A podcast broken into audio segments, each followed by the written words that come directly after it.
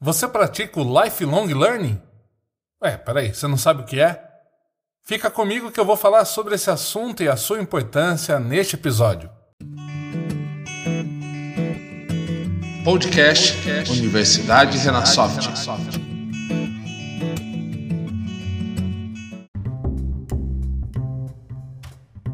Oi, seja bem-vindo ao podcast Universidade Renasoft. Eu sou o Juan e é um prazer ter você aqui conosco.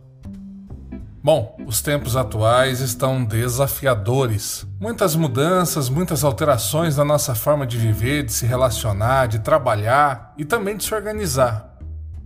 Nessas mudanças, tornou-se aí evidente nossa necessidade de se adaptar, nossa necessidade de aprender, de trazer coisas novas e buscar o melhor para esse momento. Algumas pessoas demoraram um tempo para ter essa percepção. Muitas ainda estavam sob uma mentalidade fixa, estavam apoiadas ali em conhecimentos e habilidades que já tinham desenvolvidas anteriormente, julgando então que era suficiente para que passassem por esse momento de incertezas. E claro, todos nós percebemos que não foi bem assim. Então, notamos a importância do lifelong learning, ou se a gente trouxer aqui para o português, a aprendizagem contínua. A aprendizagem contínua é uma forma de buscar aprender continuamente de maneira voluntária, através de automotivação que ocorre ao longo de toda a nossa vida, essa forma de aprender, ela não está ligada diretamente à educação formal, sabe? Aquela que nós aprendemos nas escolas, nas universidades, e muito menos ela se limita a um tempo da vida, como por exemplo na infância, quando estamos lá no colégio, ou na adolescência e na idade pré-adulta, quando estamos aí nas universidades fazendo cursos universitários ou algo do gênero. Ela pode ocorrer no campo profissional, mas também pode ocorrer no campo acadêmico ou pessoal. Embora você possa dar um enfoque, né, um foco maior em alguma dessas áreas, aquela que você julgar mais necessária ou que é mais interessante para algum momento da sua vida. Mas vem cá, por que, que a gente então deve aprender continuamente?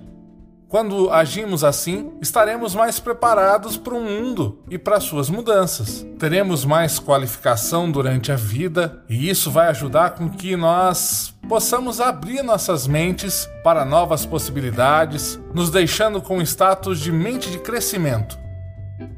Além disso, quando a gente pratica o lifelong learning, a gente vai ter aí as nossas conexões, o nosso networking e a nossa rede de contatos aumentadas, sendo que obviamente isso vai aumentar depois as nossas oportunidades. Quem aprende continuamente também terá um retorno maior. Esse retorno será financeiro, será também da manutenção das suas habilidades e da sua competitividade no mercado. Vai te ajudar a abrir seus horizontes ao empreendedorismo, fazendo considerar também aí trabalho fora do mercado tradicional e até mesmo iniciar o seu próprio negócio. Vai te ajudar a ser um líder melhor, já que quanto mais conhecimento nós obtivermos, maior vai ser nossa bagagem isso vai fazer com que a gente tenha mais influência e maior capacidade na solução dos desafios. Juntando isso tudo, vai te fazer ser mais reconhecido como uma autoridade e um exemplo.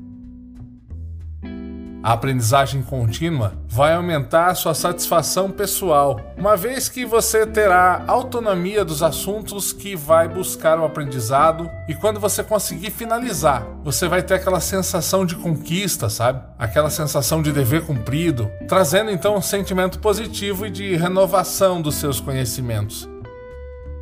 Olha, mas eu sei, nem tudo são flores. Sempre a gente cria ali alguma barreira ou algum impedimento para que a gente não consiga aplicar isso em nossa vida.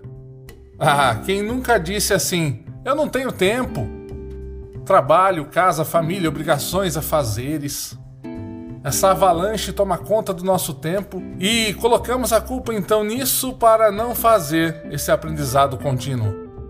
Mas veja, é hora da gente parar de terceirizar essa culpa Organiza o seu tempo, cria seu momento Crie o hábito. Para isso, você pode aplicar aquele conceito do 80-20, lembra? Usar 80% do seu tempo para as coisas imprescindíveis, aquelas que você considera importantes, e tirar 20% desse tempo para você, para os seus projetos e para suas iniciativas. Faça uma gestão de tempo eficiente e você vai perceber que você está gastando um tempo precioso com coisas que não tem tanta necessidade. Olha, uau! Quem sabe a gente faz aqui um episódio falando sobre gestão do tempo, hein?